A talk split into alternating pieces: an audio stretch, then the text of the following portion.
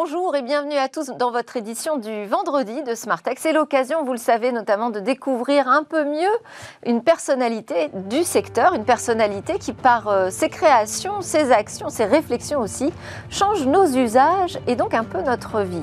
Alors aujourd'hui, le logiciel dont euh, fut euh, le premier contributeur à sa naissance, mon invité, est pratiquement utilisé par tout le monde. Je pense que Beaucoup d'entre vous ont dû taper euh, ces trois lettres euh, pour le télécharger. Vous êtes sans doute même capable de reconnaître son logo. Peut-être que moins de personnes savent qu'il s'agit d'une création euh, française et encore moins que le projet a pris naissance entre les murs de Centrale Paris sous les doigts d'un étudiant donc particulièrement doué. C'est lui que je reçois aujourd'hui. On est à une vingtaine d'années après le début de la naissance donc de VLC. Ce sera la grande interview de Jean-Baptiste Kempf dans quelques instants. Mais avant, on va débriefer de quelques actualités qui ont fait réagir mes commentateurs du jour. Il s'agit de Benoît Grunemwald qui est installé en plateau, expert cybersécurité, et du député Éric Botorel qui euh, nous écoute en visio. Et puis en fin d'émission, eh nous retrouverons notre rendez-vous sur l'espace qui est dédié aujourd'hui à un nouveau télescope, on le dit formidable, pour cartographier l'univers. Alors c'est parti, d'abord le débrief.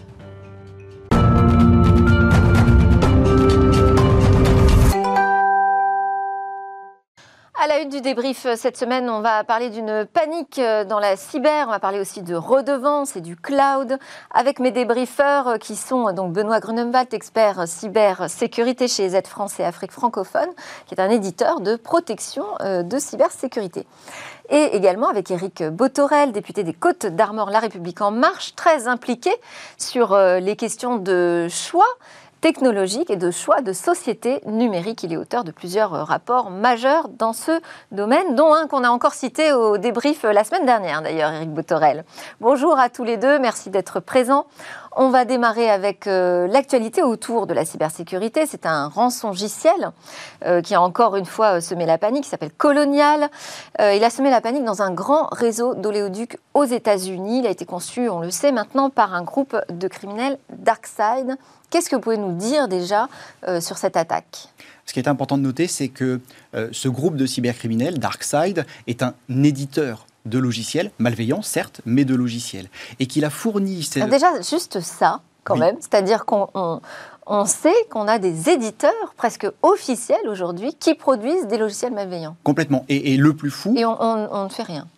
C'est assez compliqué de les trouver, mais le plus fou, c'est qu'ils communiquent euh, et qu'ils ont un blog euh, et qu'ils euh, communiquent régulièrement sur à la fois leurs attaques, mais également leurs actions. Et, on pourrait y revenir après parce qu'ils ont annoncé qu'ils allaient se retirer des affaires suite à cette, à cette attaque.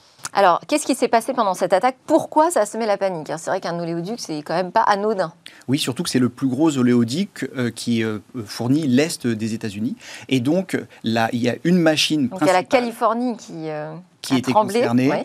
Et, donc, une machine principale qui servait notamment à compter euh, le, volume envoyé à chacun des clients euh, a été attaquée et 100 gigas de données ont été exfiltrées.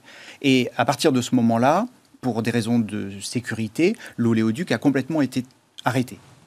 Et on sait quelles étaient les motivations de DarkSide et c'est là où, justement, on distingue le rôle de l'éditeur, entre guillemets, et des acteurs à qui ils ont euh, vendu en, affiliation le, le rançongiciel. Et, on a bien vu que, on, sent qu'ils se sont un, peu sentis dépassés par euh, cette attaque, notamment parce que le président des États-Unis s'est saisi de l'affaire. Les plus hautes autorités se sont également saisies de l'affaire et ils sont allés jusqu'à retrouver un des serveurs des attaquants pour récupérer les données euh, euh, et, essayer de repartir, euh, de faire repartir. C'est pour ça qu'elle est très intéressante, cette, cette, affaire, parce que ça montre quand il y a une mobilisation au niveau de l'État, on, est capable d'agir. Oui, alors. Et peut-être même de faire reculer certains attaquants. On, fait reculer les attaquants tous les jours, hein, et nous, on le fait en tant que société privée, mais on le fait également en coopération avec les forces de l'ordre et au niveau international. il est clair que cette affaire-là a, a, une ampleur qui, effectivement, a mobilisé les plus hautes instances. Pour autant, il est fort possible que les cybercriminels euh, euh, se sont rendus compte que l'attaque était peut-être au-dessus euh, de, des prétentions qu'ils avaient et peut-être qu'ils avaient une mauvaise configuration qui a fait qu'on a réussi à les retrouver plus facilement que d'autres. Vous voulez dire un mot là-dessus, Monsieur Botorel sur cette, attaque qui fait paniquer tout le monde? Enfin, c'est les rançongiciels là qui ne nous lâchent plus depuis le début de l'année. Oui, et sur Bismarck, vous avez l'habitude d'aborder ce sujet. Je vous en remercie parce que ça fait partie finalement de la, vulgarisation, de la sensibilisation de, de, ceux qui sont sous l'emprise de cette menace. Non, ce qui est intéressant, dans, je voyais euh, réagir finalement au côté assez institutionnel de ces entreprises euh, cybercriminelles, euh, plus ou moins on voit l'institutionnalisation. Et faut pas oublier que dans certains cas de figure, ils sont capables de faire des propositions avec des remises, des discounts On est à 100 milieux du truc super clandestin, euh, euh, totalement obscur, etc. Enfin, on imagine le, criminel à capuche, etc. Non, mais c'est des véritables entreprises qui s'organisent parfois pour euh, mener ces attaques. Écoutez, moi, je simplement parce que vous, m'en donnez l'occasion, faire un lien avec l'actualité législative du moment, hein, qui s'intéresse beaucoup au numérique et à l'environnement. Euh, J'ai rappelé lors de l'examen du, texte en, en commission d'affaires économiques que, pour ce qui me concerne, il n'y aurait rien de pire que de sacrifier euh, pour des enjeux environnementaux les enjeux de, cybersécurité. Et, typiquement sur le champ, par exemple, des choses qui permettent de limiter le nombre de vulnérabilités euh, qui euh, vous mettent sous le feu de, diverses pratiques, dont les ransomware, il y a euh, la nécessité de faire ces mises à jour. Un grand débat autour du, développement durable et, du numérique et de l'environnement. Mais je ne peux que repasser le message ce matin, parce que vous, m'en donnez l'occasion, d'inciter, d'inviter toutes les entreprises qui ont des systèmes d'information de bien évidemment faire leur mise à jour et de ne pas renoncer à ces mises à jour. Benoît ne dirait pas le contraire. Hein. Oui, complètement. complètement. Et d'ailleurs, la, la, menace. Euh, de la sécurité aujourd'hui. Oui. Et la menace qui aurait été utilisée, euh, le groupe d'attaquants est assez récent parce qu'il date de août 2020. Euh, et la menace qui aurait été utilisée a été découverte par certains éditeurs depuis octobre 2020. Donc il est fort possible que le système impacté n'était pas à jour. Bon, on enchaîne avec, euh, avec un sujet pour vous. Alors là, je, disais que ça fait l'actualité pardon, avait fait réagir mes commentateurs. Eric Boutorel, vous avez réagi euh, à la commission pour la rémunération de la copie privée qui souhaite euh, acter une taxe à destination des smartphones reconditionnés. Oui, cette taxe n'est pas tout à fait nouvelle. Elle repose sur quelque chose qui sont des, anciennes pratiques. Hein. C'était le, le temps où certains allaient graver euh, sur leur CD, sur leur CD-ROM ou DVD-ROM euh, les, des copies de films Jurassic Park ou des œuvres musicales euh, ACDC, Melon pour aller sur les terrains euh, pour ne pas quitter ma zone de confiance. Euh, bon, les pratiques ont considérablement changé de la consommation euh, des offres culturelles et notamment musicales ou, ou filmographiques. et, et, aujourd'hui, on est sur une logique de, flux plus que de stock. On consomme par du streaming, etc. Pour autant, cette redevance euh, elle, touche aujourd'hui euh, tous les supports euh, électroniques qui sont susceptibles de, stocker de, la musique. Et Copy France, qui est en charge finalement de la mise en œuvre de cette redevance, se dit que compte tenu de l'émergence de ce marché qui est celui des terminaux reconditionnés, eh bien, alors qu'aujourd'hui ils ne sont pas frappés par cette redevance, il serait question de le faire. Et, et, pour le coup, ma, ma réaction est, plutôt celle de la protection d'un secteur qui est euh, en, en émergence, avec euh, euh, un, niveau de, prix et de rentabilité qui est quand même re, relativement faible. Et, surtout, autant on pourrait discuter des heures sur la, légitimité de ce modèle de redevance de copie privée. Autant pour moi, il n'est pas question d'aller frapper deux fois un bien euh, alors qu'il a acquitté cette redevance quand il était dans un état du, du neuf. Le reconditionné de, de l'occasion. Euh, ça profite euh, euh, à, à, ceux qui peuvent acquérir des téléphones portables dans des conditions tarifaires qui sont même plus avantageuses. Et, euh, et, voilà. Et au-delà de ça. Et, et puis c'est bien pour l'environnement parce qu'on est plutôt. C'est effectivement, c'est quand même une filière émergente, c'est-à-dire qu'aujourd'hui, euh, les smartphones reconditionnés, c'est pas quand même le gros du marché, hein, euh, et on est plutôt content que ça progresse. On a plutôt envie d'encourager cette filière quand on parle impact envi environnemental. Oui, et, et, aller émettre une taxe qui peut aller jusqu'à 16 euros, c'est euh, de mon point de vue totalement dissuasif. En tout cas, c'est ça, ça me paraît un, peu exotique d'imaginer qu'on veuille encourager euh, l'émergence d'une filière en commençant par la taxer. Alors, je comprends la problématique euh, du champ culturel, qui est euh, notamment frappé par la pandémie, qui cherche des ressources, des recettes, etc. Il faut juste rappeler que quand même la, la redevance copie privée a, ramené l'année dernière, je crois, de l'ordre de 250 ou 270 millions d'euros, euh, et, que le, marché a déjà commencé à muter vers le conditionné. Donc, en définitive, on n'est pas sur une perte de recettes, puisqu'elle a continué à être dynamique. Euh, et, donc, moi, je me battrai jusqu'au bout sur le fait que cette euh, redevance ne, ne, ne, vienne pas euh, frapper un terrain. Encore une fois, sur le principe de euh, je, paye plusieurs fois alors que j'ai déjà acquitté une fois, sachant que le produit a été neuf c'est l'histoire de la poule et l'œuf. Un produit reconditionné, il a été neuf au départ. Alors après, il y, a, un autre débat, je, veux bien l'entendre, celui-là, c'est celui des produits qui sont importés. Et il est bien évident qu'il faut qu'on ait une règle, c'est que si le produit reconditionné à l'origine était un produit neuf qui s'est acquitté de cette redevance, alors, ce qui me concerne, je suis opposé à une nouvelle, une nouvelle redevance. S'il ne l'a jamais acquitté, je crois que les Allemands le font. On peut envisager, bien évidemment, que euh, ce, produit euh, soit taxé au moins une fois dans, sa vie. Mais euh, ça, s'arrête là. Ça serait une, petite concession. Oui, allez-y. Parce que je voulais faire réagir aussi Benoît Grunemwald. Je vous redonnerai la parole après. Non, et, au-delà de ça, je voudrais quand même qu'on s'interroge la façon dont. Oh, pardon. Allez-y, allez-y, allez-y, terminez. oui, non, mais ah mais non, mais alors, c'est pas moi qui ai coupé euh, le député Botorel, hein, mais ça vous permet de réagir, Benoît. Oui, euh, quand on reconditionne son smartphone, il faut aussi penser aux données qui sont dessus, et aux éléments que l'on risque de transmettre euh, à celui qui va le racheter et bien penser à l'effacer, à supprimer ses comptes et à faire en sorte que lorsqu'on le transmet, on ne transmette pas ces données et on sait qu'on a énormément de données. C'est vrai qu'avec le reconditionné, il va falloir aussi adopter de nouvelles bonnes pratiques. Vous avez raison de le rappeler. Est-ce que le député Botorel est revenu parmi nous? Il est revenu. Super. Vous vouliez dire non, je voulais dire qu'il faudra quand même s'interroger de la façon dont les choses fonctionnent, parce que là, on est en, train de parler du reconditionné, mais Imaginez quelqu'un qui a un cancer qui fait un IRM aujourd'hui, euh, s'il demande le support euh, de, de, son IRM sur un CD-ROM, il va devoir s'acquitter d'une taxe de 90 centimes sur CD-ROM. Je doute qu'il ait copié, euh, Wonder Woman 1984 à la suite, sur, à, la suite du CD-ROM qui contient une partie de sa vie. bon, voilà, je, je, pense que les choses ont changé et il convient désormais de s'interroger de la façon dont cette taxe est aujourd'hui perçue. Ok. Euh, alors, euh, la suite, ce sera le 25 mai, si j'ai bien suivi, hein, à l'Assemblée nationale. Premier épisode, euh, série 1, à l'Assemblée nationale, commission de développement durable, avant la séance au mois de juin. Eh ben, nous suivrons ça aussi avec vous et dans Smartech. autre actu, alors il va falloir qu'on aille vite parce qu'on n'a plus beaucoup de temps, c'est la nouvelle directive DSP2 donc, qui touche à l'authentification au moment du paiement en ligne ou sur mobile. Ça a changé, ça a un peu bougé là depuis le 15 mai. Qu'est-ce qui s'est passé? Eh on est dans un environnement plus sécurisé maintenant?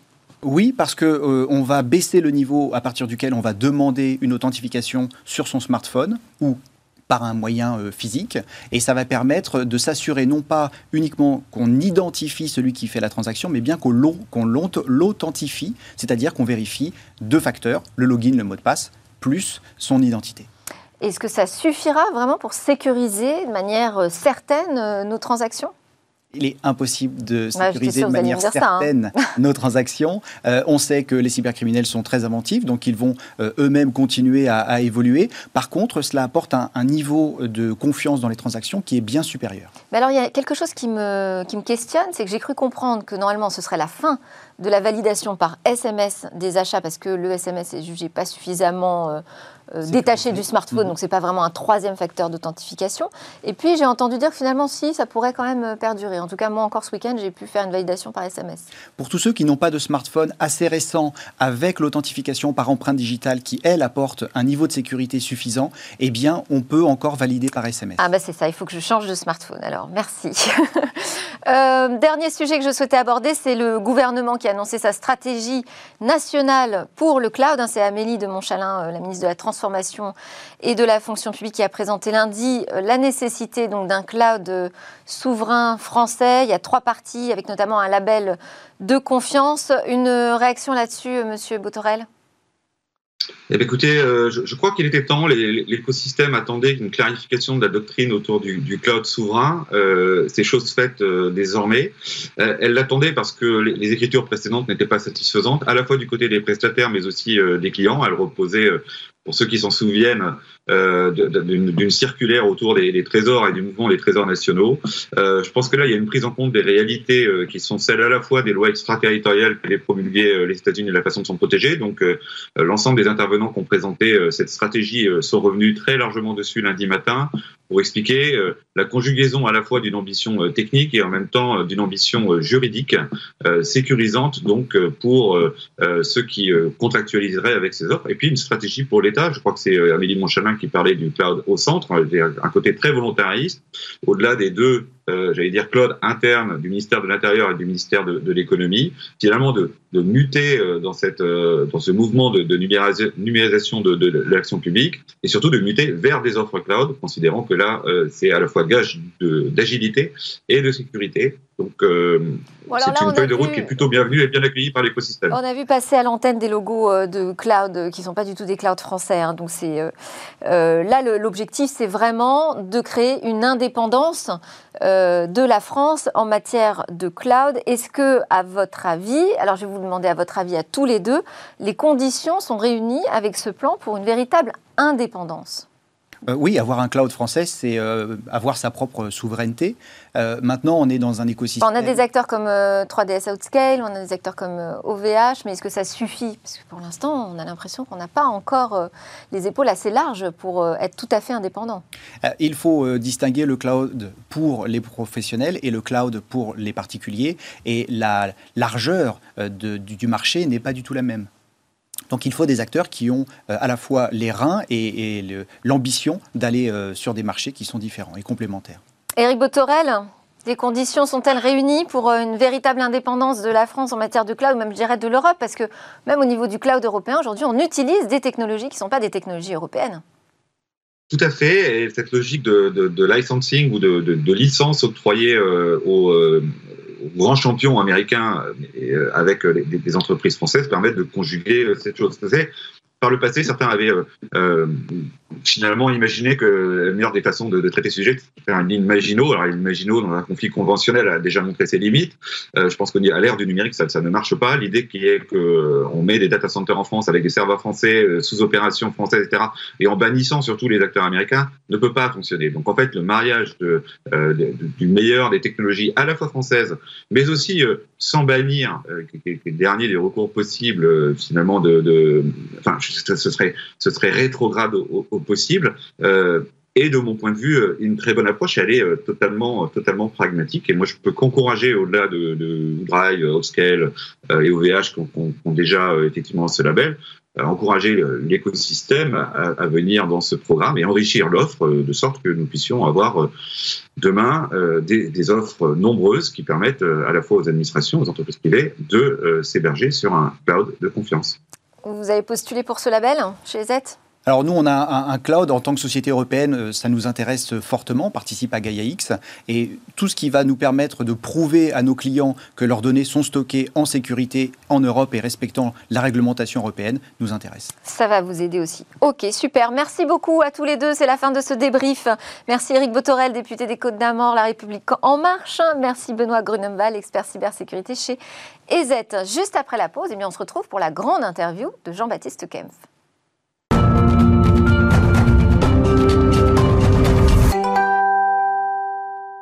Et ça y est, Jean-Baptiste Kempf nous a rejoint pour sa grande interview. Bonjour Jean-Baptiste, merci beaucoup euh, d'être avec nous ce matin dans Smart Tech. Alors on va euh, commencer à parler des débuts de l'histoire parce que dans l'introduction, j'ai annoncé euh, ce logiciel VLC que tout le monde utilise, que tout le monde connaît. Et d'ailleurs, déjà première question, est-ce que ça reste le player le plus utilisé au monde VLC alors, euh, en fait, en tant que lecteur, euh, oui, euh, les gens, en fait, ils ont leur lecteur installé soit QuickTime, soit Windows Media Player, et le premier qu'ils installent après, c'est VLC.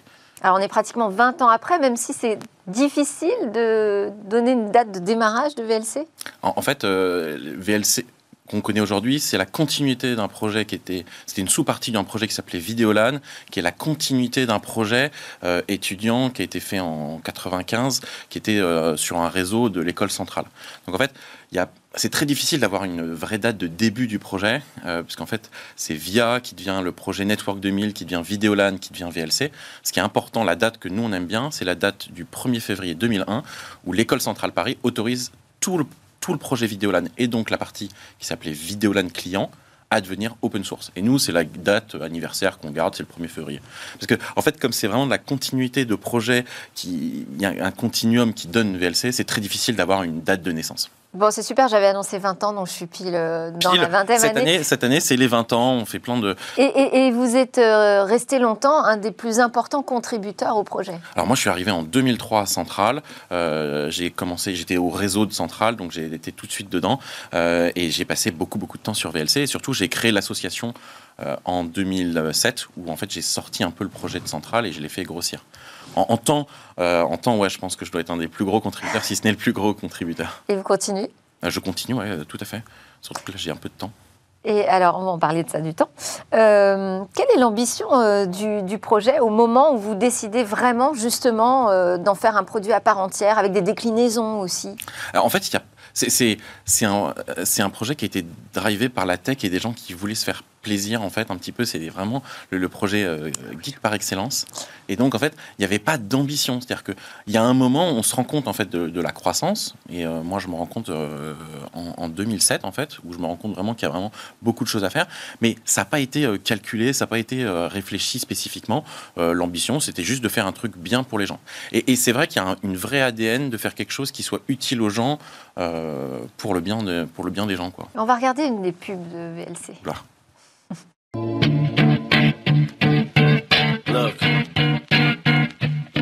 if you had one shot, one opportunity. Oh, there goes gravity choke. He's so mad, but he won't give up. Daddies, he know he won't have it. He knows his whole back to these ropes. It don't matter. Excuse me. Uh, I I can play it. I can play it.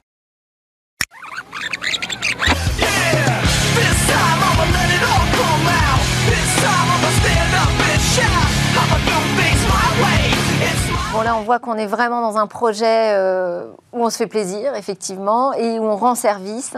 Euh, derrière, alors c'est quand même un projet open source. Derrière, il y a quand même toute une organisation, hein, puisque vous êtes aujourd'hui euh, encore le président de Vidéolan.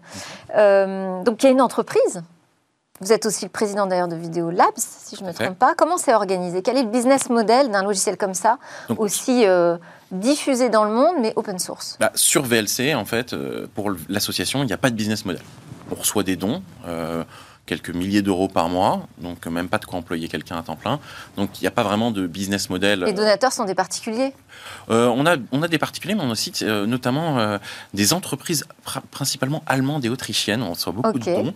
je ne sais pas pourquoi, qui utilisent, qui trouvent ça cool. Et donc on reçoit pas mal de dons. Mais c'est vraiment juste du don. Quoi. Donc il n'y a vraiment rien d'autre, rien de supplémentaire. et.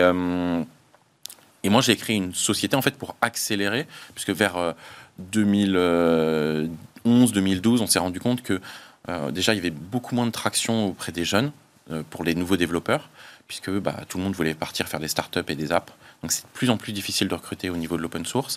Et euh, on a trouvé aussi qu'il y avait, bah, avec les, smartphones, ça coûtait beaucoup plus cher de développer sur Android et iOS que sur, sur un ordinateur perso. Et donc, pour accélérer, bah, j'ai créé une startup autour donc, de Videolabs. Videolabs, euh, qui est donc séparé totalement de l'association Vidéolan et qui euh, emploie euh, maintenant une vingtaine de personnes pour travailler sur VLC et sur d'autres technologies associées. Mais c'est pas que du VLC. Et voilà, et donc j'ai créé cette association, j'en étais le PDG, et puis ben, maintenant j'ai quelqu'un qui est un PDG et qui m'a remplacé.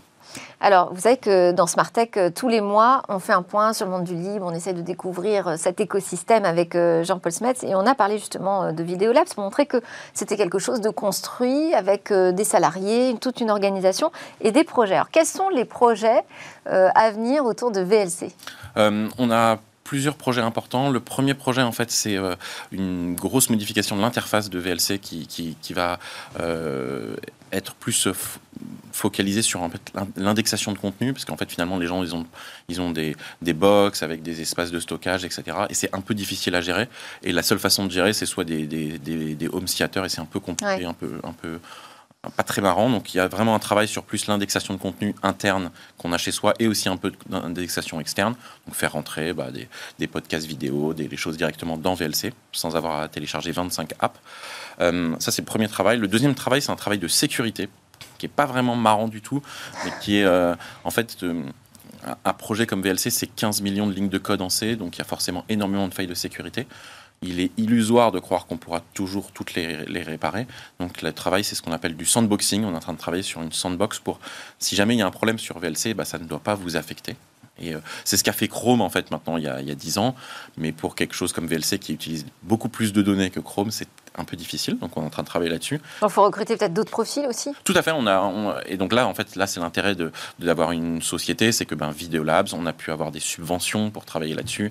Euh, et ça, tu peux pas avec une association. Ouais. Donc vraiment, ça c'est assez bien. Et on a recruté quelques personnes. euh, spécialisées là-dedans. Et le dernier projet, c'est un travail sur VLC pour le faire tourner dans le navigateur. Un projet qu'on appelle VLCJS, qui est un peu bizarre, mais euh, on espère qu'on va y arriver. Mais euh, pour ça, vous avez besoin de travailler avec euh, les éditeurs de navigateurs? Euh, j'ai travaillé un petit peu avec Chrome l'année dernière et les gens de Firefox. En fait, on travaille ensemble sur un autre projet de, de codec vidéo qui s'appelle AV1. Et le décodeur AV1 qui est dans Chrome, dans Firefox et dans Windows a été développé par les gens de Videolan avec un projet qui s'appelle David. Et, et avec ça, on a commencé à discuter et justement, on a dit, bah, nous, on aimerait bien avoir ça. Donc c'est vrai qu'on a travaillé avec les gens du navi- des navigateurs. Mais finalement, vous êtes dans un univers euh, quand même euh, concurrentiel, quoi. Où, il y a des pas- acteurs économiques. euh, Ouais, mais par exemple, le, le- le grand concurrent aujourd'hui, c'est qui? C'est Netflix? J'ai pas de concurrent, moi. Je, enfin, j'aurais un business. C'est pas comme ça que vous le vivez, quoi. j'aurais un, j'aurais un business model important qui dépend d'abonnements. Je dis pas que Netflix est mon concurrent, mais moi aujourd'hui, je, fournis des technologies, une technologie VLC, mais surtout le moteur, il est utilisé dans énormément d'applications vidéo, énormément de, télé, de, smartphones, etc. Je suis pas à me battre contre Netflix. D'abord, je n'ai pas du tout les reins pour, euh, euh, pour faire un Netflix. Techniquement, je pourrais faire un Netflix avec une équipe. hein. Y a, on a quasiment toutes les compétences. La difficulté de Netflix, c'est pas, enfin, c'est pas la technique. La difficulté, c'est euh, gestion des droits, la, des production. droits, la production, etc. C'est-à-dire qu'ils sont arrivés à être la- la- la- probablement le plus gros producteur de contenu aujourd'hui, j'imagine. Ouais. Euh, le sujet de Netflix, il n'est pas technique. Évidemment, pour eux, et même quand ils mettent 1% en technique, ça fait énorme plus qu'ils sont. Et mais en vrai, euh, le, le sujet, il n'est pas là. Moi, ce que j'aimerais bien, et c'est vrai, c'est une de mes visions sur VLC, et c'est un- qu'on ait euh, un petit peu une agrégation de contenu. Parce qu'aujourd'hui, quand on rentre dans l'univers Netflix, on a de la recommandation Netflix avec des séries Netflix. Quand on est sur, même chose sur Amazon Prime, sur Hulu, sur MyCanal. Et c'est un peu gênant parce que ça, ça veut dire qu'on on a vraiment des mastodontes euh, et c'est à nouveau siloté. Et moi, Ouais. j'aime pas les silos, quoi. Donc c'est vrai que ce qui serait intéressant, c'est de pouvoir agréger ces contenus. Mais pour des questions de droit, euh, c'est très compliqué.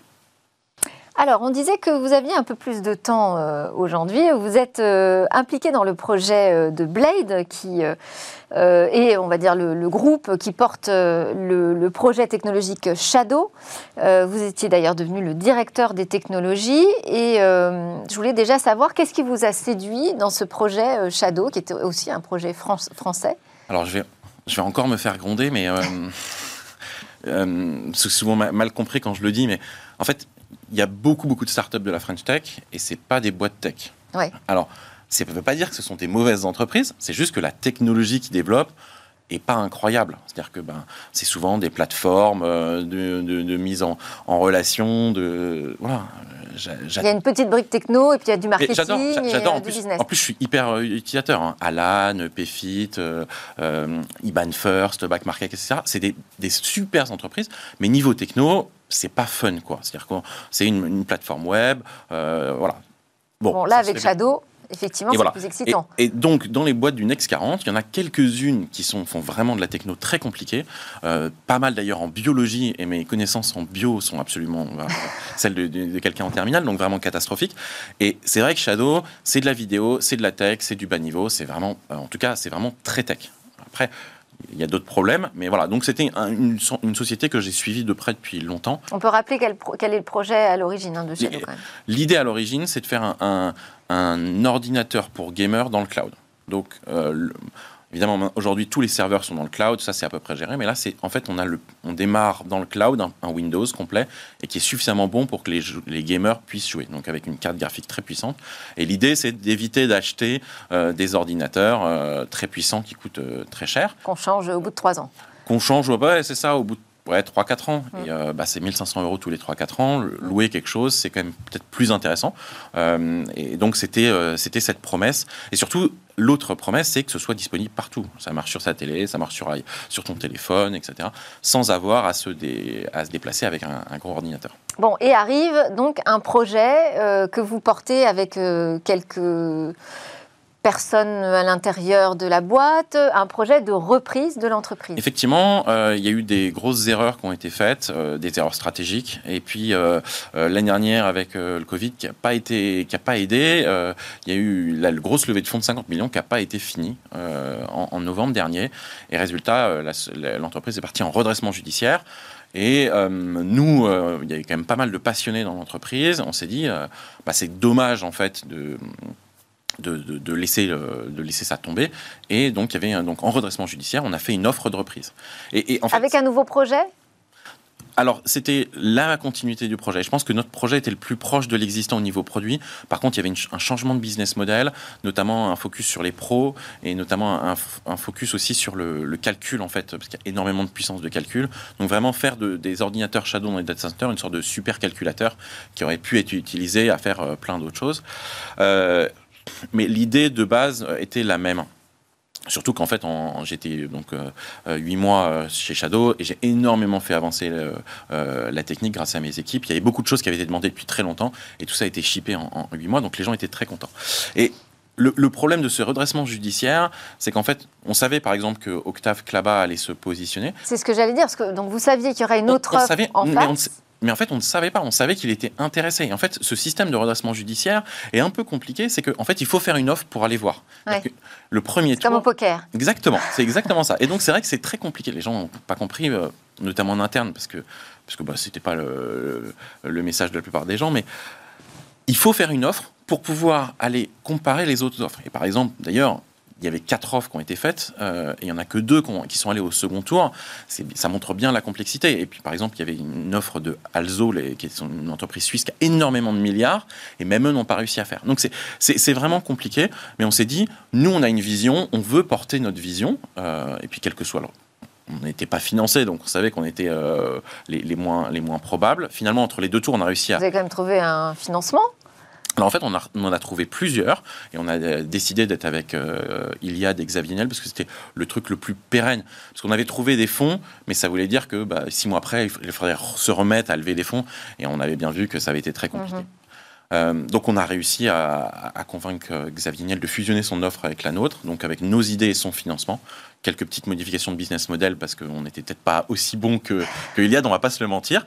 Mais, mais voilà, donc c'était... Et, et donc voilà, donc, et nous on était des, des, entre, des, ouais, des employés et on pensait qu'on pouvait apporter une idée un peu différente de, euh, des autres. Bon, et finalement c'est l'offre d'Octave Klaba qui a été euh, privilégiée. Eh bien oui, parce qu'en fait, euh, ben, finalement le, tribunal... Vous savez, vous, vers où on va, là, ce que ça peut donner? Alors, le tribunal en fait a dit je comprends pas grand chose, grosso modo. Je vois que eux, ils achètent pour 5 millions à l'entreprise. Vous achetez pour 4. On va prendre ceux qui, euh, ceux qui, ceux qui prennent 5, ce qui me semble à peu près logique. Ça fait, ça fait pas plaisir, hein, euh, mais euh, c'est à peu près logique.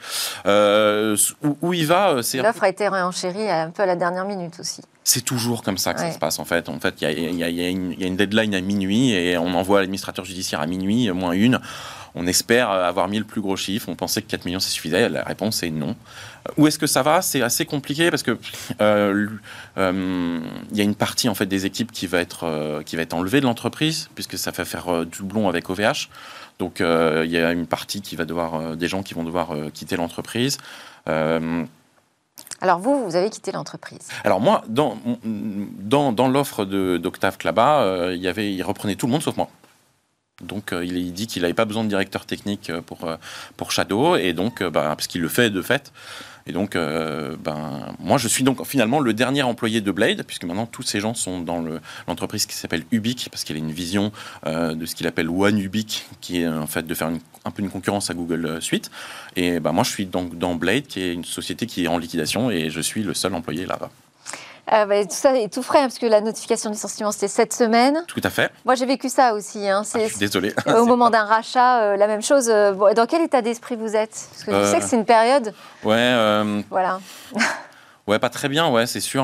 je pensais que je pensais que je suis à peu près persuadé que notre offre était beaucoup plus intéressante, notamment pour les gens dedans. Euh, mais en même temps, c'est la vie, quoi. Donc, euh, je, réfléchis à la suite. J'ai plein de, plein de bonnes idées. Bon, alors vous avez envie de quoi, Jean-Baptiste J'ai envie de quoi? Euh, Ouais, je vais. J'ai plusieurs idées. Une des idées, en fait, c'est de faire à peu près la techno qui a été faite par Shadow, mais basée sur des composants open source. Euh, une des autres idées, c'est un peu de travailler, euh, notamment avec Tariq Krim, que vous connaissez bien, Ouais. euh, sur des projets un petit peu de, de, de- de dégooglisation et d'avoir des, des alternatives un peu françaises. Euh, J'ai beaucoup de choses à faire sur VLC, notamment sur la partie euh, autour de Videolan qui s'appelle FFmpeg, qui est donc vraiment de l'encodage vidéo, parce qu'on a beaucoup de demandes. Voilà, donc j'ai- plein d'idées et j'aimerais bien. Et je regarde des, des startups de spatial, donc je sais que euh, régulièrement vous parlez de spatial, donc je, suis- je, suis- je suis. Juste après, on va avoir la chronique de Cécilia, euh, effectivement, sur un nouveau télescope, le télescope DAISY, ouais, l'aventure spatiale. C'est euh, Ouais, j'ai- aidé deux startups qui sont dans l'espace et euh, quand j'étais à Toulouse euh, il y a deux semaines et franchement j'adore ça donc je ne sais pas ce que j'ai à apporter par contre au niveau mes, mes, mes Mais capacités. vous avez beaucoup appris, euh, j'imagine, de toutes ces expériences, à la fois des 20 ans euh, VLC dans l'open source et aussi du- des travaux autour de Blade. Donc, on suivra Alors surtout, votre aventure, Jean-Baptiste. Surtout Je suis sur- très curieuse de savoir ce qui va se passer après. surtout sur Blade, moi j'ai appris énormément sur la gestion d'entreprises qui Eh sont oui. beaucoup plus larges. Euh, même sur Videolabs, on est une vingtaine, une trentaine de personnes très techniques. Là, on était vraiment sur la gamme euh, d'au-dessus, de grosses startups. Maintenant, je suis capable, enfin, je sais qu'aujourd'hui, je suis capable de gérer des, équipes techniques de 100 personnes. Avant, je ne savais pas si j'étais capable. Bon, eh ben super. Bravo pour tout ce que vous avez fait. Merci beaucoup d'avoir accepté cette grande interview dans Smart Tech Jean-Baptiste Kem. Ça faisait longtemps que j'en rêvais, j'en avais envie. Euh, à suivre, donc je vous l'ai dit, eh c'est notre rendez-vous euh, sur l'espace. On va parler de ce télescope DAISY et euh, des secrets de l'univers.